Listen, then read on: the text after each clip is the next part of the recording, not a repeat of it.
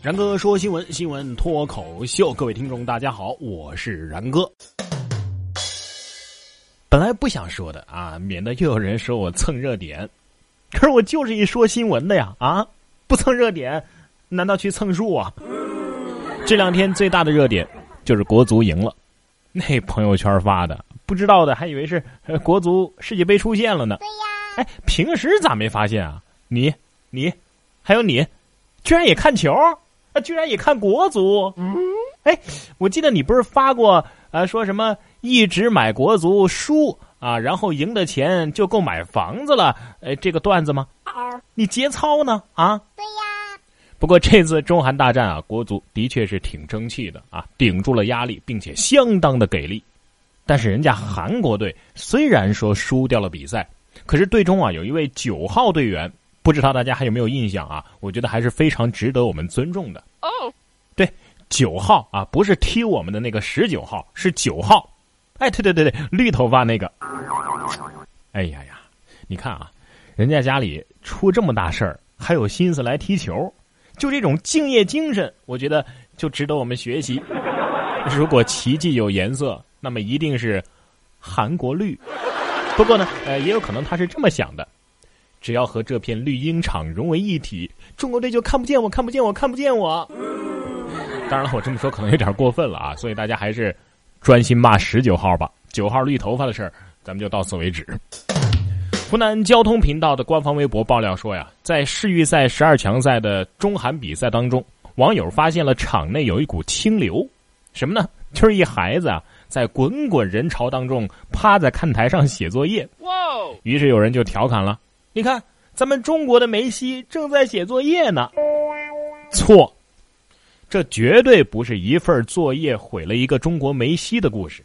而是这孩子看到国足赢球了之后，内心非常的触动，于是羞愧的想：连国足都赢球了，我还有什么理由不努力？但是我觉得他今天可能依然交不上作业，因为他写完了作业之后，身边的那群人就突然像疯了一样手舞足蹈，还撕烂了他已经写好的作业，就看老师信不信了。要说这国足赢球啊，我觉得还得感谢一个人。这才让长沙贺龙体育场没有天降大雨。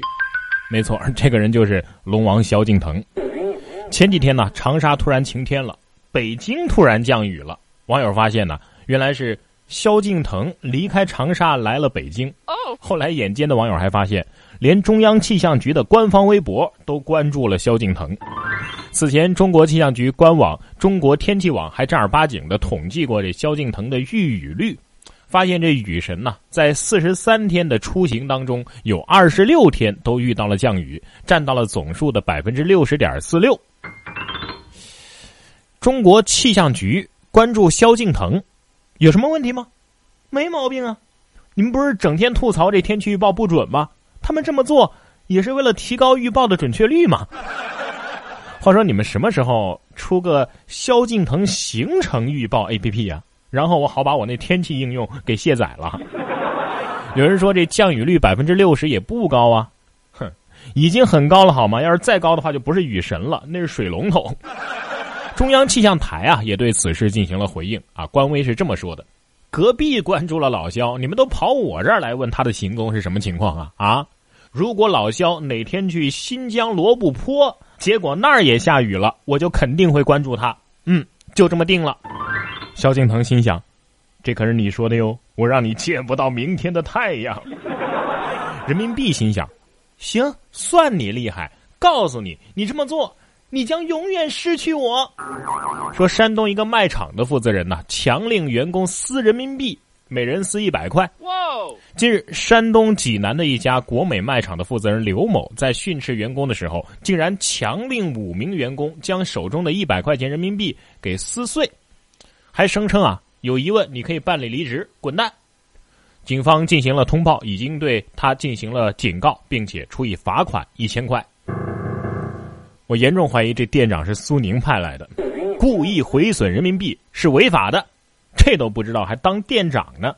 说你不是故意黑国美的，我都不信。这选择正确的品牌啊，真的挺重要的。刚刚在星巴克，我看到两个人呢，正在电脑上码字，突然呢，都很想去上厕所。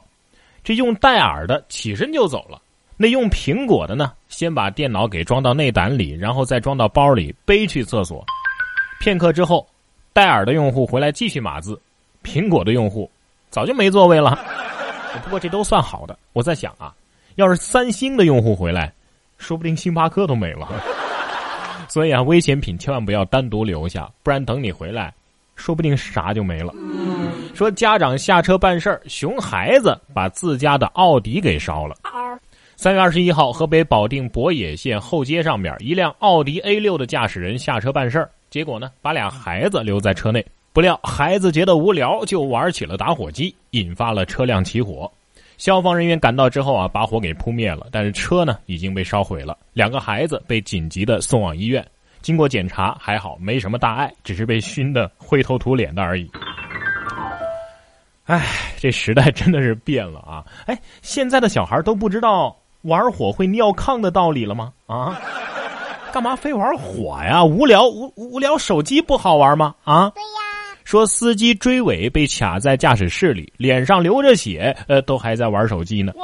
二十一号，石某驾驶小货车和牵引的挂车追尾，小货车的驾驶室严重受损，石某的腿部呢被卡住了，卡在这驾驶室里不能动弹，受伤还是比较严重的，脸上还流着血。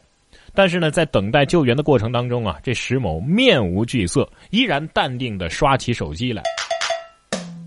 叫我说你们这些写新闻的也真是的，你说，你说他不玩手机，他他还能干嘛啊？对呀，没事咱别理他们啊。等咱们伤治好了，去剪个头发。说意大利啊，有位心理学家莱森斯发现，理发是调节心情的一个非常好的办法。理发的时候呢，人的头皮啊会受到刺激，增加大脑的血液供应，刺激大脑中枢释放让人心情愉悦的化学物质。此外呢，坐在这理发椅上啊，会强迫你进入到一种被动的安闲的状态，你的心跳啊、呼吸啊都会慢下来，情绪呢自然也就好转了。真的吗？叫我说这个研究啊，也不能尽信。也许剪完头发之后，看完最新的发型，你的心情会变得更不好。心情再不好，那是你自己的事情。公共场合规矩还是要遵守的。可是这位不守规矩的女子脾气就挺暴啊。说自己的包包是名牌，所以拒绝安检，还怒骂工作人员瞎了眼。二十号，重庆轨交三号线观音桥站的四号入口，一个女子挎着包快速的通过安检区，安检员将其拦下，并且说呀：“你这包啊得过安检。”不料该女子拒不配合，还骂安检员瞎了眼，并且说呀：“我这包是名牌包啊，贵得很，凭什么要过安检呢？啊，我就不过安检。”有网友评论说呀。这一条地铁线路修下来，造价可是上亿啊！你坐不起，赶紧回家吧。这也太抬举他了。别说地铁了，就这安检机也价值不菲，好吗？所以不好意思啊，这价值只要没超过安检机的，都得老老实实的安检。什么？超过的怎么办？超过的，我们就用更贵的安检机安检。我觉得吧，可能是这位小姐姐误会了，这只是一个安检机，安检机懂吗？是测不出你这名牌包是真是假的，所以你就放心过吧。其实啊，真正的有钱人往往心态是非常平和的，即便是遇到了这样的事情。说上海的一个市民呢，拍下了高价茶，但是呢被保姆煮了茶叶蛋。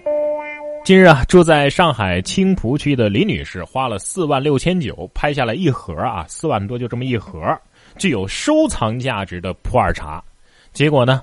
被不知情的保姆以为是普通的茶叶，拿它煮了茶叶蛋。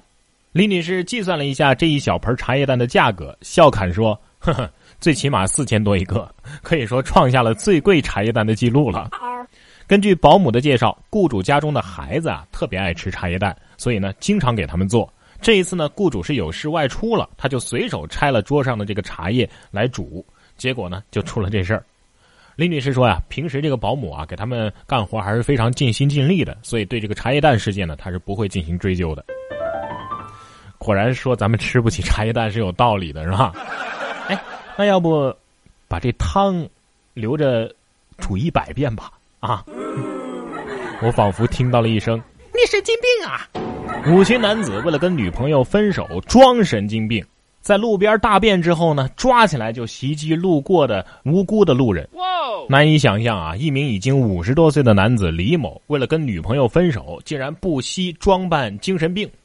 二十二号，镇江新区警方介绍，更为恶劣的是，为了证明自己是精神病，这李某不仅公然在路边大便，然后呢，还用手抓起来之后袭击无辜的过路的女子。